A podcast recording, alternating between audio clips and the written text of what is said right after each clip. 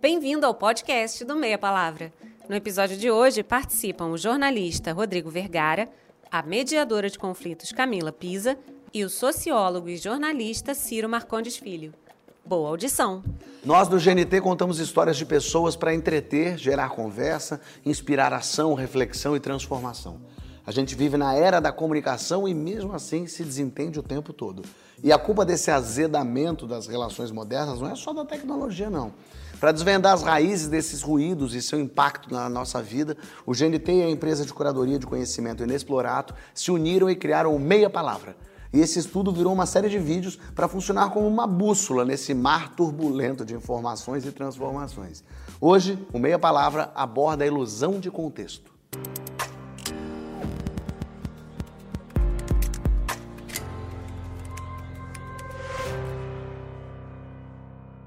A gente divide nossas vidas e experiências com os outros e isso ajuda a dar sentido à nossa própria existência. A comunicação tem um papel fundamental nisso, só que a gente esquece que esse processo sempre tem ruído. Juntamos isso com a velocidade do mundo contemporâneo, a sobrecarga de estímulos e a gente se mantém iludido de que se comunica bem, quando de fato isso não é a verdade. Por isso falamos em ilusões de comunicação. A ilusão da compreensão acontece porque a gente costuma simplificar o mundo ao invés de se esforçar para compreender toda a sua complexidade. A gente pega uma parte e a partir dela deduz o todo e deixa de fora muitos elementos que são fundamentais para entender a situação. A gente se ilude quando acha que está escutando o outro. Na verdade, enquanto o outro fala, a gente pensa na nossa resposta e conclui a história que o outro conta. E nessa hora a gente perde elementos importantes. Essa é a ilusão de escuta para entender a ilusão de tribo. Pensa na polarização que tomou conta do mundo hoje. Ela ilude a gente a respeito da qualidade dos vínculos e tribos que criamos. Nesse ambiente acontece a união de pessoas a partir de um determinado tipo de ideia, geralmente um ódio a alguém ou a algo em comum. Isso faz as pessoas acreditarem pertencer a um grupo, quando na verdade a única coisa que une é essa ideia, esse ódio. E essa ideia é tão forte dentro deles que se alguém vai contra ela, todos vão para cima e negam a existência de quem pensa de maneira diferente. Puxado, né? A gente acredita que a nossa capacidade de comunicação se multiplicou junto com o aumento das maneiras de se comunicar. Telefone, mensagem de texto, interações em mídias sociais. E novamente a gente se engana. Ao contrário, a compreensão humana não aumentou com o desenvolvimento de novas mídias. O WhatsApp, por exemplo, um aplicativo tão presente na tela inicial do celular de todos nós brasileiros, pode se tornar um território de malucos. Um bom exemplo do telefone sem fio é essa conversa aqui, ó. Então ela disse que queria o bolo. Acho que escrito Ah, que pena seria. Escrevo isso no bolo? Não tem nenhum tema. Tem! Ela me disse que quer esse. Então, mas isso não é um tema. Ela quer essa frase escrita no bolo. Ela gosta desse, tem tudo deles, o material da escola desse ano, o lençol do quarto. Já fez algo desse? Acho que não estamos falando a mesma língua, porque não existe esse tema. Deixa eu ver, pera! Mas, gente, sabia que tinha algo errado. É pequena sereia. então pode fazer. Eu amei isso. Se as pessoas envolvidas nessa conversa se conhecessem ou tivessem negociado isso ao vivo, a história seria outra. Tudo bem, a gente ia ter mais uma pérola da internet, mas também elas correram o risco da menina receber um bolo bem diferente do que estava esperando, né? Tudo seria diferente se elas compartilhassem de um mesmo contexto. O acesso fácil a tantos meios de comunicação faz a gente acreditar que podemos ter a mesma conversa em diferentes contextos e ainda sermos plenamente compreendidos. Estamos enganados, essa é a ilusão de contexto. São quatro os elementos fundamentais que interferem na compreensão correta da mensagem que a gente quer passar. Um, quem está participando da conversa. Dois, qual é o assunto. Três, em que momento. E quatro, qual é a distância física entre os participantes da conversa. Essas informações valiosas ajudam a gente a perceber sinais que não são ditos. Quando a gente pensa sobre quem está participando da conversa, percebe que o grau de afinidade entre quem fala e quem recebe a mensagem tem um papel importante na construção do contexto. Acontece com todo mundo. O efeito halo, que já falamos dele no vídeo de ilusão de escuta, é um desses vieses que atua na compreensão do contexto, de entender as reais intenções do outro. Quando gostamos de determinada pessoa ou marca, tendemos a olhar todas as outras características ou mensagens como positivas. A mesma coisa acontece quando desgostamos dessa pessoa. Olhamos tudo com a perspectiva negativa, também conhecida como ranço. Se identificou? Todo mundo faz isso. E para chegar à compreensão, a gente tem que levar em conta o componente afetivo. Tem que ficar ligado nisso. O nível de familiaridade que a gente tem com o assunto influencia bastante o engajamento com a comunicação. Por exemplo, conversar sobre a cotação da saca de 60 quilos de café em novembro de 2016. Isso soa desinteressante para muita gente e, por consequência, faz com que elas não se relacionem com o assunto.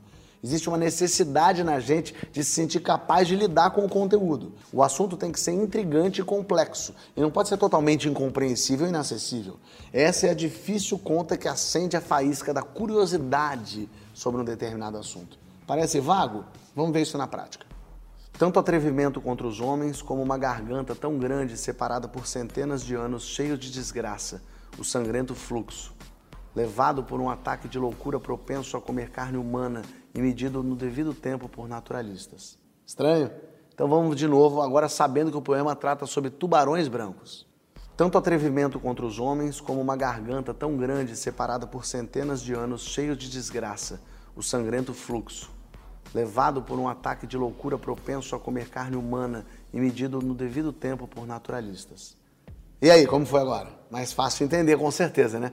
Esse poema faz parte de uma série de experimentos focados em descobrir o que, que desperta o interesse humano.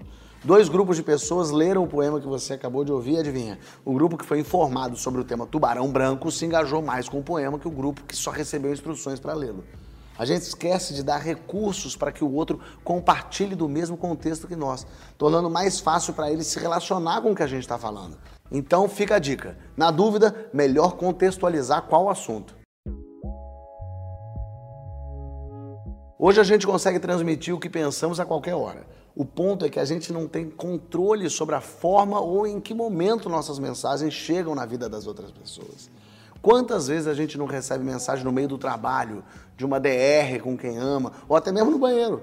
Já parou para pensar que a ocasião em que a mensagem é recebida impacta o contexto?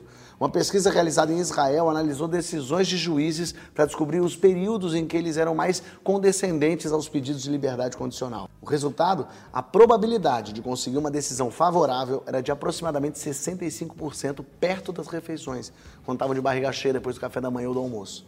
Quando os juízes iam ficando com fome de novo, antes do almoço ou no final do dia, esse índice ia para perto de zero. E você, como é que você fica quando está com fome? Timing é tudo e não é só na comédia, não.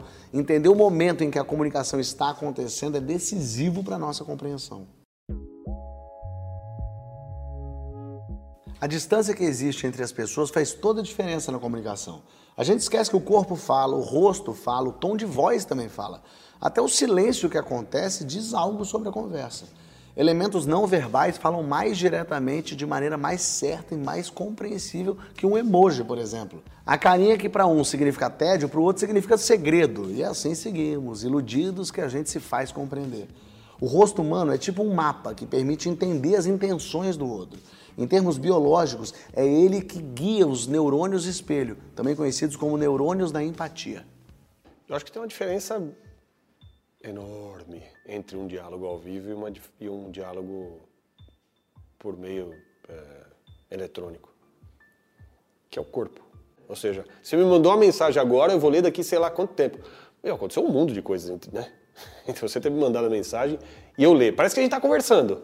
Mas na verdade é como se a gente tivesse sentado na sala, eu falando uma coisa, você fica aí um tempão olhando para minha cara e daqui, sei lá, três horas você me responde. Então é claro que a gente vai sendo alfabetizado em lidar com essa limitação. Porque no final das contas é isso, né? A gente está fazendo uma. A gente está escolhendo essa limitação porque ela nos favorece em muitos aspectos, mas com isso a gente perde um monte de coisa e talvez não perceba que a gente perca um monte de coisas. Quanto mais barreiras como WhatsApp, mensagem de texto colocamos entre a gente, menos recursos temos para ler as pessoas com quem comunicamos. Aqui, ó. Boa tarde, Débora. Boa tarde, Pedro. A Copa do Mundo é esse ano. Gostaria de saber se vamos folgar nos dias de jogo. Se você foi convocado pelo Tite, sim. Obrigado. tá vendo? Não adianta querer faltar no trabalho sendo espertinho. Isso significa que se eu acho que a minha chefe é durona, vou falar com ela dessa maneira no texto. E ao não ver o rosto dela para saber como realmente reagiu à mensagem, eu vou seguir conversando com uma ideia que tenho dela e não com ela. Isso acontece muito quando conversamos pelo WhatsApp. A gente fala mais com a imagem que temos da pessoa do que com a pessoa em si. Como que a gente aprendeu, gente? A gente aprendeu a basicamente, desde muito pequeno, a se colocar como seres robóticos nas relações, né? Então, na escola, quando a gente erra, você vai para o castigo. É, quando você fala o que você está sentindo, você é muito dramático. Então a gente passa a viver como um ser humano onde as emoções, os sentimentos não têm lugar. E eu acho que aí tem uma questão muito importante para a gente cuidar nas nossas interrelações, sejam elas profissionais, né, amorosas, seja quais forem, mas pensar no lugar do afeto dentro da esfera do trabalho é algo revolucionário, mas é absolutamente humano, né? Porque é, a gente tem que se colocar como uma pessoa jurídica no trabalho e não como uma pessoa física. Só que a gente não consegue se compartimentalizar. Quantas vezes a gente está se defendendo para não sentir e aí a gente não se coloca como inteiro. Então, são poucos os espaços que permitem que a gente se coloque por inteiro, integralmente, nas nossas relações. E é óbvio que aí as qualidades de troca e de escuta e de fala também ficam pela metade, não ficam inteiras. Então eu sinto que criar espaços onde as pessoas podem falar das suas necessidades, escutar a necessidade dos outros é fundamental para que a gente tenha relações mais de verdade e a gente tenha maior produtividade na esfera do trabalho. Hoje a minha filha não dormiu a noite inteira, eu estou exausto, estou com sono. Eu preciso que vocês saibam que assim, eu estou aqui com vocês, mas eu estou aqui 80%, não 100%. Vocês cuidam de mim nesse lugar? E aí, o meu parceiro de trabalho vai virar falar: beleza, tudo bem, eu consigo é, te colocar nesse lugar e entender que você tem essa qualidade de troca hoje. Porque nesse lugar a gente se coloca como seres humanos orgânicos, onde as coisas acontecem cada dia de um jeito. Ou seja, não somos máquinas, não teremos as mesmas eficiências, as mesmas performances todos os dias. A gente é oscilante e isso faz parte de ser humano. A gente substitui o cara a cara pelo online, porque acha que gasta menos energia e se engana com o resultado dessa troca. No dia 31 de dezembro de 2017, foram trocadas 75 milhões de mensagens pelo WhatsApp pelo mundo. Além de acreditar que a gente ganha tempo e gasta menos energia, a mensagem parece ser perfeita para a gente apresentar a melhor versão de nós mesmos. É aquela história de que todo mundo é feliz no Facebook, inteligente no Twitter e bonito no Instagram. A gente mostra o que quer que os outros pensem da gente, não o que somos de fato. A gente acha que online tem mais controle a conversa, que pode terminar mais rápido e que não vai ter que lidar com as reações ao vivo do outro. Sabe briga por comentar em post de Facebook? É isso. Você entra em confronto com a sua tia porque ela não está ali na sua frente reagindo e confrontando você de volta. Essa briga de online e offline dentro da gente é como estar entre a cruz e a espada. Hoje as ciências estudam esse mundo em que ser ignorado virtualmente pode ser um martírio. Tanto que já existem expressões para definir a ansiedade e a euforia causadas por estar fora das redes. Já ouviu falar de FOMO ou de JOMO? FOMO, do inglês Fear of Missing Out, o medo de perder algo, ficar de fora de algum assunto das redes sociais. E JOMO, do inglês Joy of Missing Out, o prazer em perder algo e ficar fora de algum assunto das redes sociais. A boa comunicação é aquela que promove a autorreflexão. E a gente desenvolve tecnologias que oferecem a ilusão de companheirismo sem as exigências da amizade. Eu acho que essa questão do contexto para a gente que produz conteúdo na internet é meio complexa às vezes, porque quando eu faço um vídeo, por exemplo, eu não sei quem vai ter acesso àquele Sim, vídeo, porque tudo bem, tem o público que costuma consumir aquele conteúdo, mas sei lá, às vezes viraliza ou, ou não sei, vai passando para outras pessoas e, e gente que nunca me ouviu, gente que não está acostumado com o meu conteúdo vai acessar é, aquele tipo de, de mensagem. E aí, sempre que eu vou produzir o conteúdo, eu penso em sei lá, tentar alcançar o máximo de pessoas possíveis, tanto quem nunca ouviu falar daquele assunto, quanto uma pessoa que compartilha a mesma vivência que eu. Para sair da ilusão de contexto, a gente precisa buscar relações mais humanas, o cara a cara que faz a gente estreitar os laços com as pessoas de forma relevante. Calma. Isso não significa que a gente vai ter que abandonar o celular. Tchau, tecnologia. O objetivo aqui é escolher melhor o que a gente conversa online e o que se fala offline. Na era de altas tecnologias, você imagina que vai haver, por causa de todos esses meios que você tem de falar com o outro, que você vai ter uma completude, uma amplitude muito grande no teu universo de relacionamento. Né? Mas isso talvez é, funcione exatamente como o oposto, como uma espécie de substituto né, de um relacionamento real que hoje em dia parece cada vez mais precário entre as pessoas. Então, a minha tese é que uh, toda essa tecnologia, na verdade, ela vem como uma forma de você, de alguma maneira, é, substituir a tua falta do outro. Essa comunicação, ela também tem embutida nela uma espécie de solidão. Você tem uma certa ilusão, e a, mágica do sistema é um pouco essa, criar essa, essa ilusão de que você está participando, você está dentro, você tem uma quantidade muito grande de amigos, de vínculos, de likes e tudo isso, né, para você ter um certo estímulo psicológico à sua solidão. Mas, no fundo, a tecnologia, ao contrário, esconde um outro lado, né, que é esse lado de um certo, uma certa de, é, ruptura com o outro. Né? O outro presencial, fisicamente ali, que poderia, de alguma forma, uh, amainar um pouco teu, a tua sensação de solidão. Para que o diálogo se estabeleça e a troca seja efetiva, é importante lembrar que a comunicação acontece enquanto alguém lava a louça, por exemplo. É importante a gente lembrar que nos comunicamos com todo o nosso corpo, com nossos olhares, nossa postura, nosso tom de voz. Assim a gente começa a sair da ilusão de contexto. Na nossa próxima conversa, a Astrid traz a ilusão de isenção a gente acredita ser neutro na hora em que comunicamos, mas não percebemos as influências exercidas sobre nós e o impacto que isso tem sobre o outro, a partir das palavras que usamos. Agora, esse papo sobre ilusão de contexto não precisa terminar aqui. Nos comentários você pode debater isso com as outras pessoas que estão assistindo a esse vídeo. Lembrou daquele amigo ou amiga que precisa ouvir isso tudo? Espalhe, chame mais gente para essa troca. Você pode compartilhar esse vídeo e ter uma conversa cara a cara também, sempre que possível.